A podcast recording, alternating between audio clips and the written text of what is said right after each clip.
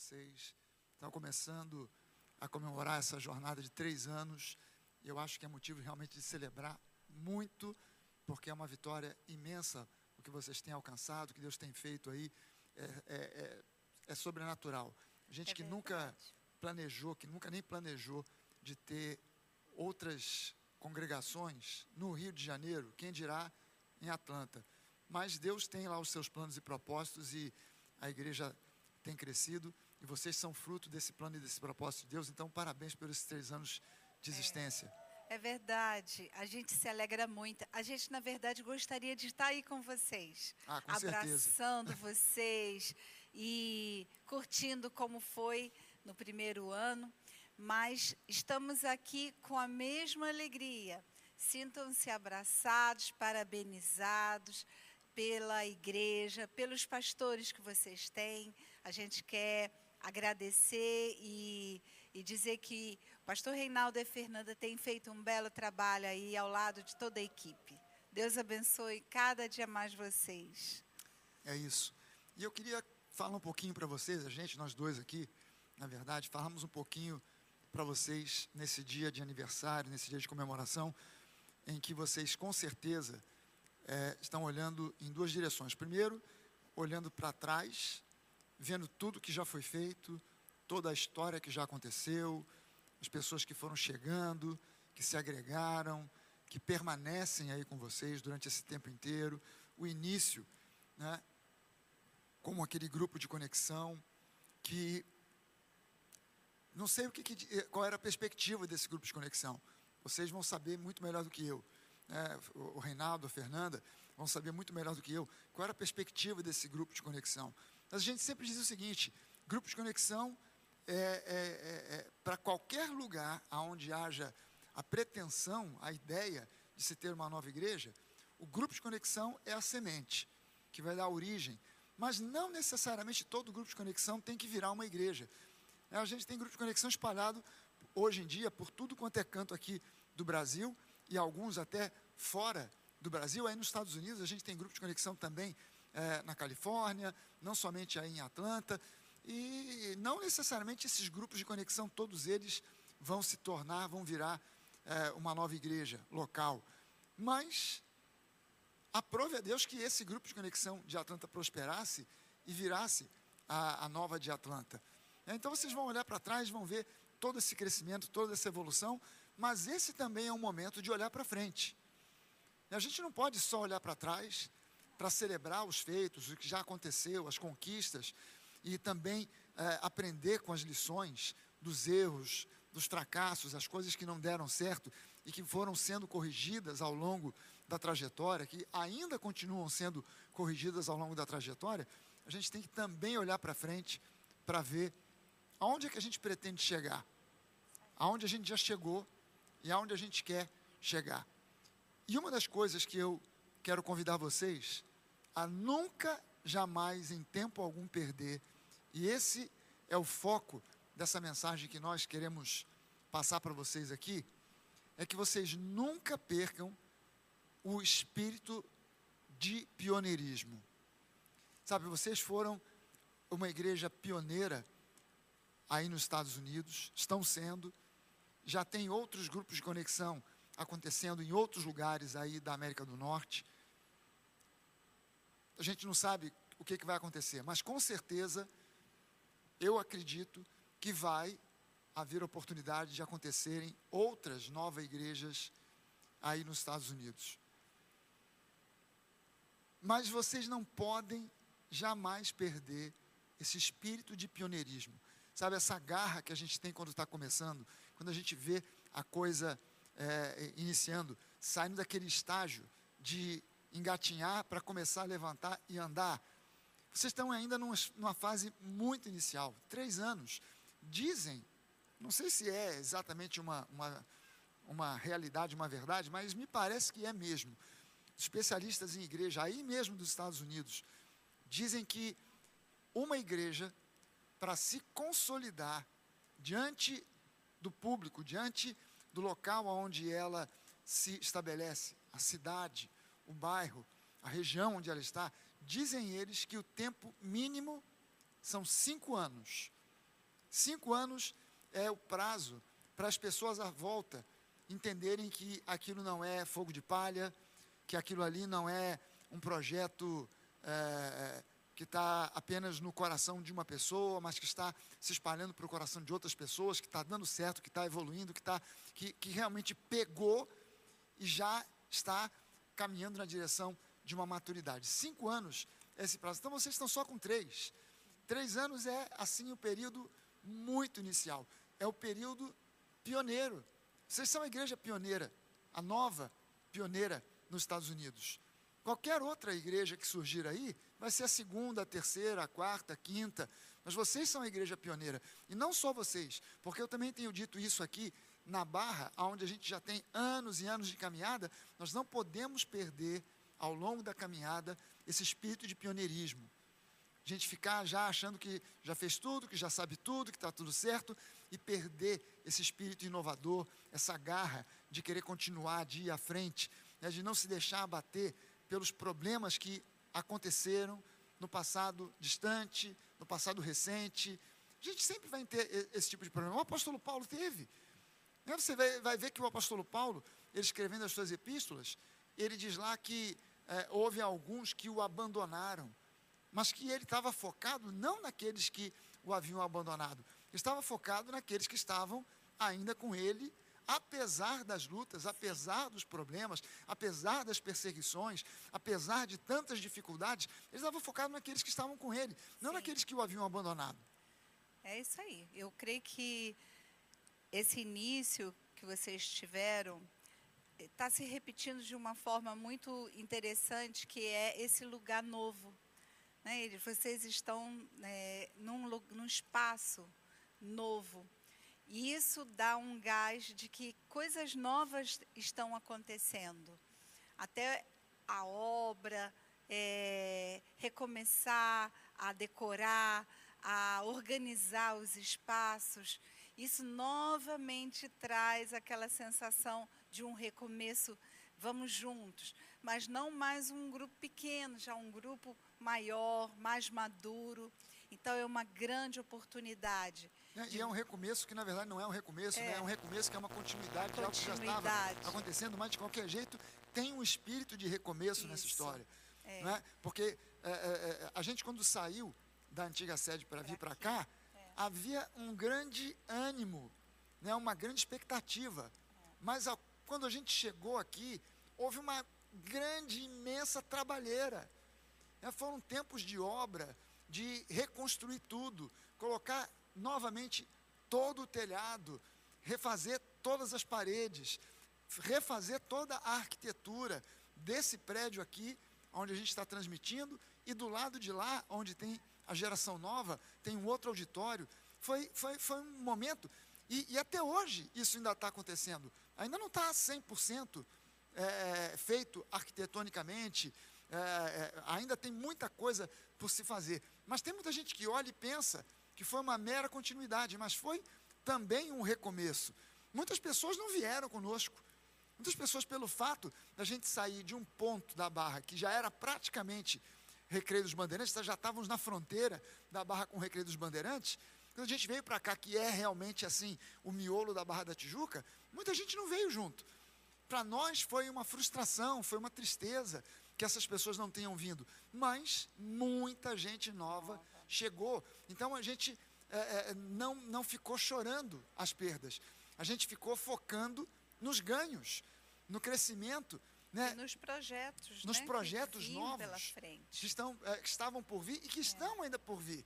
Então a igreja não pode perder esse espírito de pioneirismo, nunca, de ter sempre projetos novos, de ter sempre uma visão de crescer. Vocês não vão ficar aí onde vocês estão para sempre. É, com, certeza, com certeza, daí onde vocês estão, por alguma razão, por algum motivo, e eu espero que o motivo número um seja o crescimento, né, o lugar ficou pequeno, ficou sem espaço, que vocês cresçam e tenham que sair daí, é. Porque já não cabe mais. Foi o nosso caso, a gente saiu de lá, não é porque a gente queria, ficou pequeno, graças a Deus o espaço ficou pequeno. Então, vamos partir para um lugar maior. E a gente está orando para que esse lugar aqui, o mais breve possível, fique pequeno também. Para que a gente parta para um lugar maior. É Dá uma trabalheira danada, mas não podemos perder esse espírito de pioneirismo. E eu queria embasar isso aí com vocês em Atos, no capítulo 2. Que diz aqui em Atos capítulo 2, é um texto que vira e mexe, eu volto nesse texto, que diz que a igreja que começou com aqueles 120, aqueles 120 discípulos, 12 sobre quem Jesus soprou o Espírito, 12 não, que eram 11, né? Judas já não estava ali, eh, soprou sobre eles o Espírito Santo lá em João 20. Depois em Atos, já 120 reunidos no cenáculo, eles recebem ali o Espírito Santo e começa uh, esse crescimento de 12 para 120, de 120 partem para uma igreja agora de 3 mil pessoas, e enquanto eles têm essas 3 mil pessoas, diz aqui que esse grupo de 3 mil pessoas, Atos 2, do versículo 42 em diante, diz que eles perseveravam na doutrina dos apóstolos e na comunhão, no partir do pão e nas orações. Então, diz aqui que eles perseveravam em três coisas. Eles perseveravam em ter comunhão, três mil pessoas buscando ter comunhão uns com os outros. E mais adiante a gente vê que essa comunhão se fazia através daquilo que nós hoje chamamos aqui de grupos de conexão. Eles aqui não deram nome para isso, mas diz que eles se reuniam de casa em casa. Eles iam de casa em casa diariamente. E nós chamamos aí os grupos de conexão. Nós damos o um nome de grupo de conexão que vai de casa em casa, celebrando, é, é, é, falando da doutrina apostólica, reforçando a fé, a graça, a doutrina apostólica da nova. É, algumas pessoas que já entenderam e identificaram isso. A, a, a, a, nova é uma igreja apostólica, no sentido de que nós temos uma mensagem. Quer dizer, o, o, o título ou o nome apóstolo é alguém enviado com uma mensagem. Por isso, Jesus é o apóstolo da nossa fé, porque ele foi enviado com uma mensagem. Qual é a mensagem apostolar que Jesus trouxe? A mensagem da graça e da fé. O que o povo tinha até então era a mensagem da lei. E Jesus trouxe essa mensagem apostolar, algo novo, algo diferente, algo fresco da parte de Deus. É, a Moisés, ele teve uma mensagem apostolar. Qual era a mensagem apostolar de Moisés? A mensagem da lei. Deus quer se relacionar com vocês. Vocês não quiseram ter uma, uma relação de aliança direta, sem interferência de qualquer intermediário é, com Deus. Então Deus enviou a lei. E ele, Moisés, era essa pessoa que trouxe para ensinar, antes de mais nada, a lei. Jesus veio e agora ele diz: olha, esse ministério apostolar foi substituído por um novo ministério, o ministério da graça. E ele, Jesus, é a graça em pessoa. Então ele veio trazer essa mensagem apostolar da graça e da fé. Essa mensagem, ela ficou durante muito tempo na igreja, principalmente na igreja do século XX, século XXI, ela ficou quase que encostada, quase que colocada de lado. E foi substituída ou de volta pela mensagem da lei, ou por uma mensagem mista, uma mensagem misturada de graça com lei, que é ainda pior do que a graça puramente da lei, porque a, a, a pessoa, quando vê a mistura, ela fica confusa e ela crê, pensa, dizem para ela que ela está ouvindo a mensagem da graça, mas na verdade ela está ouvindo uma mistura e a mistura causa uma confusão. E, e a nova é uma das igrejas ao redor do mundo. Isso é um fenômeno que tem acontecido ao redor do mundo. E a nova é uma dessas igrejas ao redor do mundo que tem resgatado a mensagem da graça e da fé. E a igreja, a nova igreja, ela é peculiar nesse sentido, porque há anos atrás, um, um homem um, que teve também uma mensagem apostolar no século XIX, que resgatou a mensagem da fé, chamado Kenneth Hagin, que é, tinha, era no século XX. Eu falei século o quê? Falei XIX? No século XX, eu levei um pouco mais para trás. É, ele, no século XX, foi o cara que resgatou a mensagem da fé, porque era uma mensagem que estava se perdendo na igreja, se perdendo é, é, do povo de Deus. E o Kenneth Hagin foi uma bênção em resgatar a mensagem da fé. A mensagem da graça estava embutida. Se você for ler os livros do Kenneth Hagin, você vai ver que nos livros dele está embutida a mensagem da fé, mas a ênfase que ele tinha para ministrar era sobre a fé, como vem a fé, como a fé é liberada, como a fé é, é usada, é, é, é o que é que pode, qual a diferença, o diferencial da fé na nossa vida? Será que a gente pode crescer em fé? Qual a forma que eu tenho de crescer em fé? Então, o ministério do Kenneth Hagin foi um ministério para responder essas perguntas, resgatar a mensagem da fé. Mais de um tempo para cá, a ênfase tem sido na mensagem da graça. Nós, a nova igreja, temos colocado ênfase na mensagem da graça e da fé, porque a gente entendeu que graça e fé precisam andar juntas. Deus dá tudo que dá, as suas promessas, para nós pela graça que é favor e merecida. A, a herança que nós temos em Cristo nos foi dada pela graça, que é favor e merecido que é favor imerecido, mas o favor só é imerecido porque Deus nos ama incondicionalmente. Então a graça é um subproduto do amor, mas a fé também é algo que Deus nos dá. É dom de Deus. Deus dá pela graça, mas nós recebemos pela fé.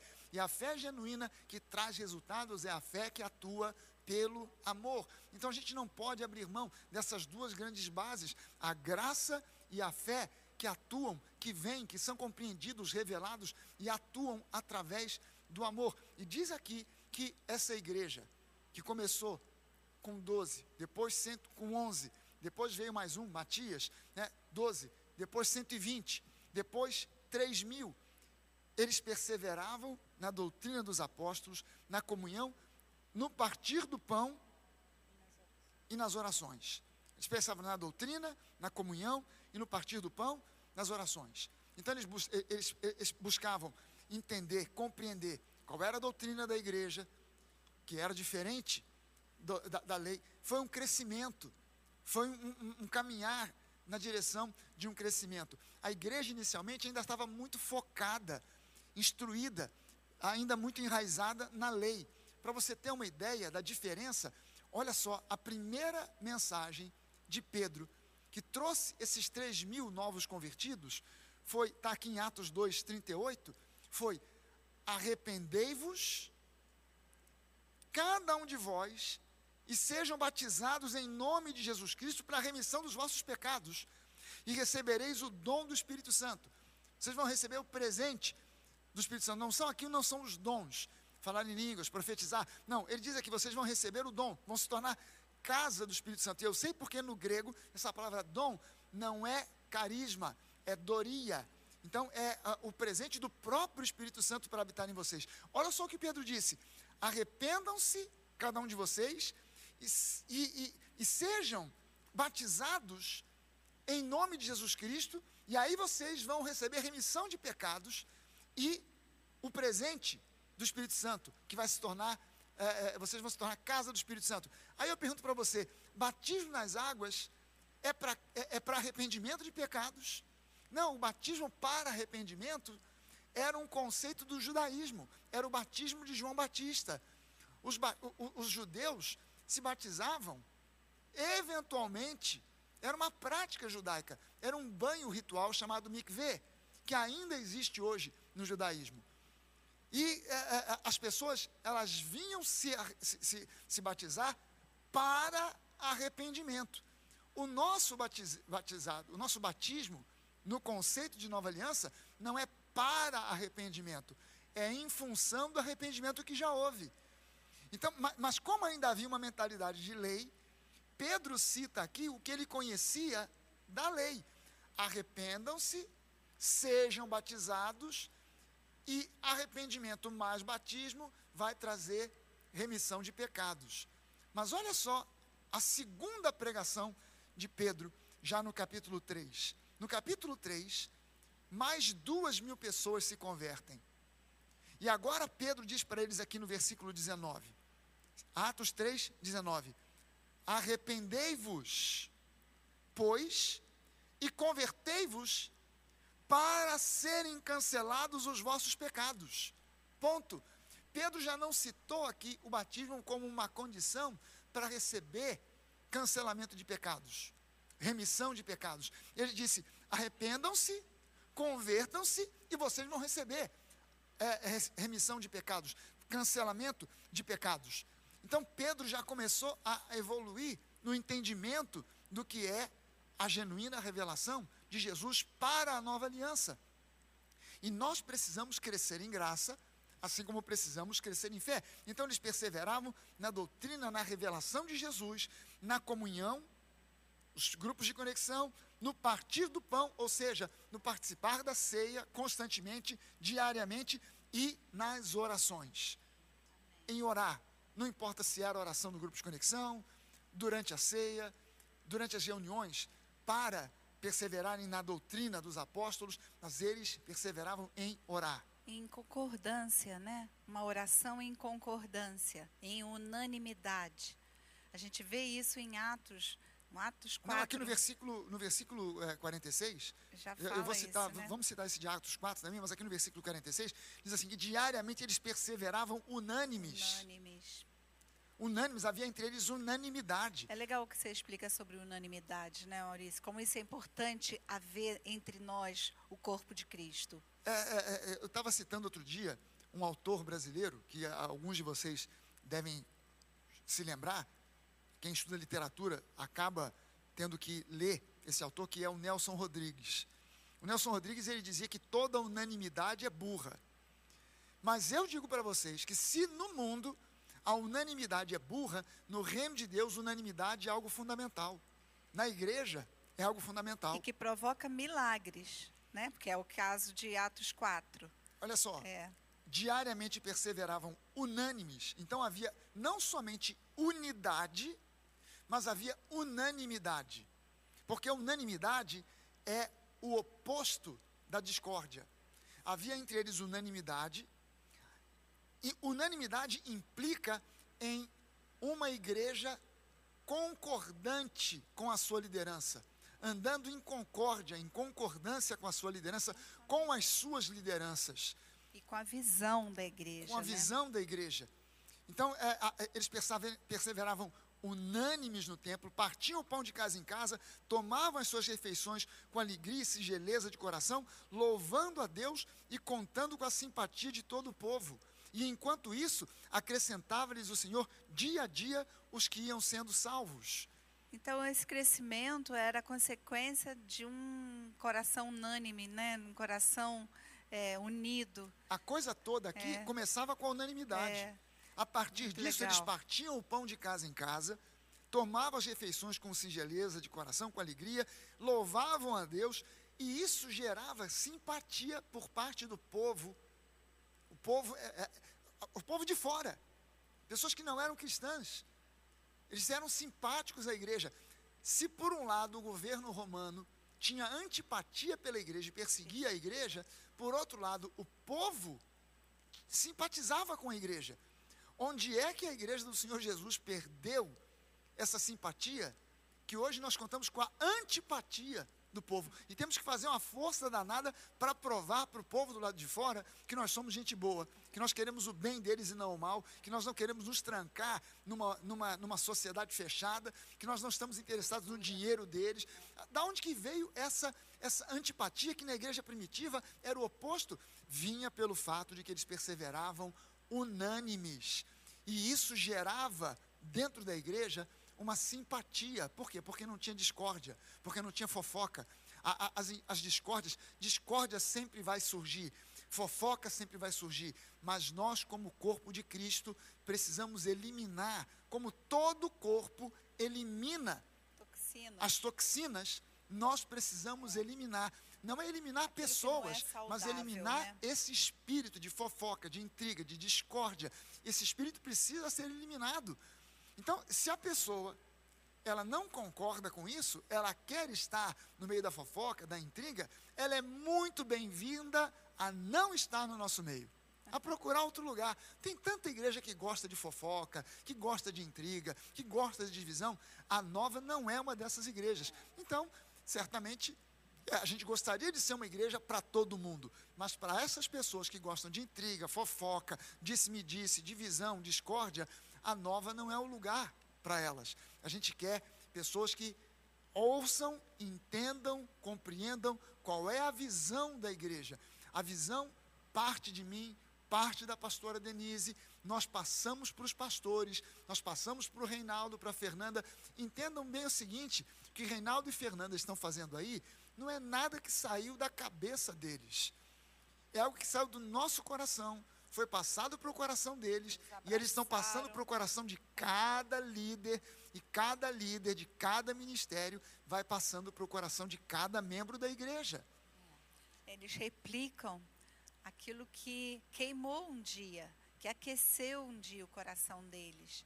E de uma forma agora na liderança, eles são é, levados a passar isso para vocês também, como igreja, como corpo, como edifício. E esse crescimento que, que gerou nisso tudo, pessoas eram sendo salvas, é o desejo que a gente tem de ver a igreja de Atlanta crescendo, não só em número de pessoas sendo salvas, mas crescendo em maturidade, tendo sendo pessoas maduras, pessoas descomplicadas, pessoas que, que têm equilíbrio né, em tudo que fazem. Sabe que é, é, nas, em muitas igrejas existe muitas vezes é, uma sede de crescimento em cargos. Não, eu quero ser ordenado diácono, eu quero ser presbítero, eu quero ser reconhecido como um dos pastores, uma das pastoras, eu quero ser um evangelista na nova e tal. E a pessoa, às vezes, está disposta com uma mentalidade completamente errada, está disposta, muitas vezes, a, a, a, a criar confusão e, e achando que precisa suplantar ou superar. Não, aquela pessoa, eu amejo aquele cargo daquela pessoa que é da geração nova, que é do, do Ministério de Homens, que é do Ministério de Música, que é do Ministério das no, da, da, no, de no, da Novas, das, das mulheres. Eu, eu preciso suplantar aquela pessoa para ocupar aquele cargo. E na nova não é assim que funciona. Por quê? Porque isso é um espírito de discórdia, é um espírito de competitividade. E o que nós queremos na nova é crescimento em qualidade. Se você é, almeja, se alguém almeja a, a, alguma coisa em liderança na nova, qual é o, a, o veículo, qual é a via, por onde essa pessoa deve ir? Ela precisa, claro, fazer o Nova College, ela precisa estar integrada na igreja e ela precisa servir. Ah, servir.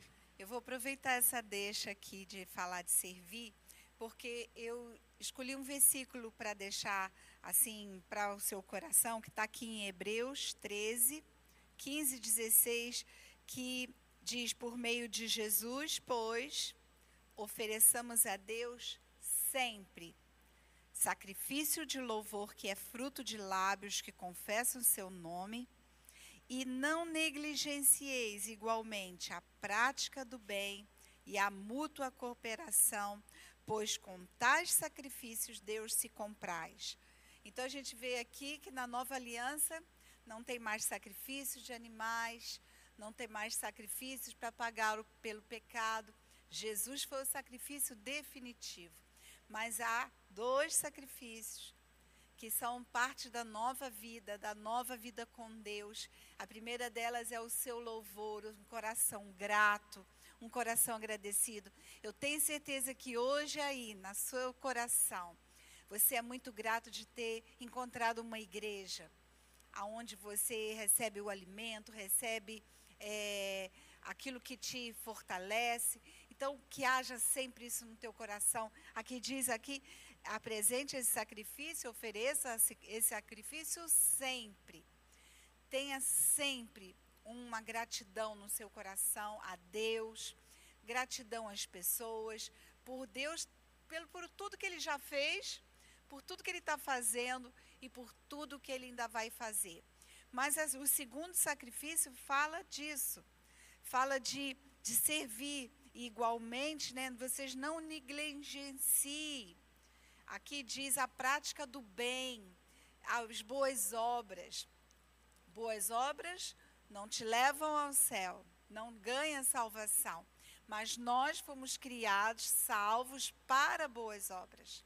Então, praticar o bem, boas obras, no contexto de igreja local, é servir. Servir pessoas, é, fala de mútua cooperação, é esse ato de servir. Você que serve, é, você está capacitado, está habilitado a ser um líder. Um líder, alguém que vá ser reconhecido pelas próprias pessoas da igreja, é alguém que serve. Então, esse é o caminho. Esse, esse é o caminho que a gente traça. E por que, que a gente está citando tudo isso? Porque ter esse espírito numa igreja jovem, é, as pessoas estão empolgadas, estão entusiasmadas, mas há uma tendência ao longo do tempo da igreja se burocratizar, da igreja engessar, da igreja enrijecer Sim. e perder esse espírito pioneiro. É. Essa simplicidade, essa alegria. É. E, e, a gente não pode perder esse espírito pioneiro, esse espírito de pioneirismo. É. Como se a gente estivesse sempre começando. A gente não pode simplesmente fazer. É, é, é quando a gente celebra, já reparou isso? Algumas igrejas, como vocês aí em Atlanta, estão celebrando três anos. Olha, é uma festa tão alegre, tão descontraída, tão legal. Mas quando a igreja faz 20 anos de existência, às vezes é uma igreja, é uma festa, uma celebração toda formal, já não tem mais aquela empolgação. Porque não é 20 anos de existência, 30 anos de existência. Cara, a gente tem que, daqui a 20 anos, estar celebrando 23 anos da existência da igreja de Atlanta com o mesmo entusiasmo, com a, a mesma vibração. alegria, com a mesma vibração que vocês é. estão celebrando hoje aí, três aninhos. É a gente não é pode perder. E isso aí, como é que a gente vai manter isso? A gente precisa perseverar unânime. Amém. Unânime. Amém. Unidade e unanimidade. A gente é. precisa manter isso para que a gente siga adiante com simplicidade, com alegria, com a igreja crescendo, contando com a simpatia. Se outras igrejas aí em Atlanta contam com a antipatia do povo de fora, é. vocês, como igreja, precisam mudar esse paradigma e ser uma igreja simpática, uma igreja atraente, alegre. uma igreja alegre, que traz pessoas que, que alegram. Né? Que, que, são, que é o que vocês já lá. são, a gente conhece, é. nós já estivemos aí e, e, a gente, claro, vai voltar aí muitas outras vezes. A gente só não foi aí recentemente por causa desse diacho de pandemia.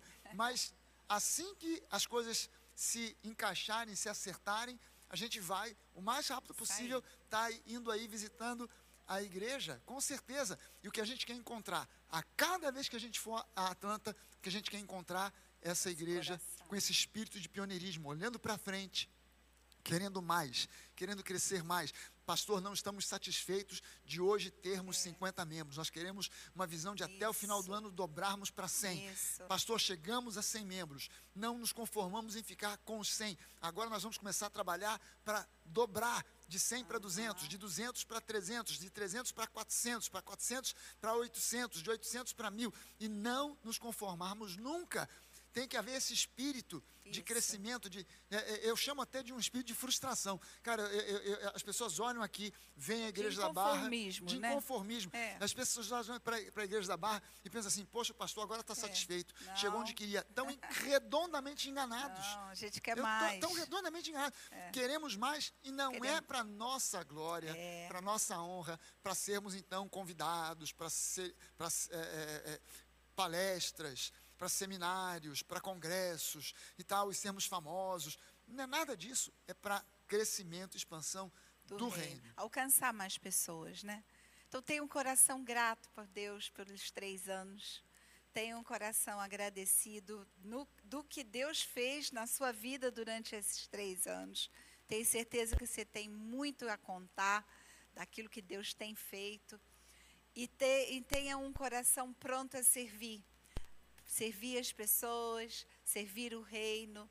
É, é muito bom, vale muito a pena. Na verdade, é a nossa razão de viver.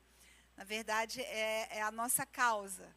A nossa principal causa de viver é vivermos para Deus, para o reino. E eu tenho certeza que ele, como ele tem uma aliança conosco, quando nós o buscamos em primeiro lugar, damos preferência a ele, damos prioridade a ele, a Jesus na nossa vida, Ele acrescenta todas as coisas. Deus vai cuidar da sua família, Deus vai cuidar dos seus negócios, do seu trabalho, Deus vai cuidar do seu emocional, do seu interior. Saiba disso, Ele tem uma aliança com você. É isso aí. Eu não sei se vocês planejaram, ao final desse encontro, ao final dessa palavra, de celebrarem aí é, a ceia.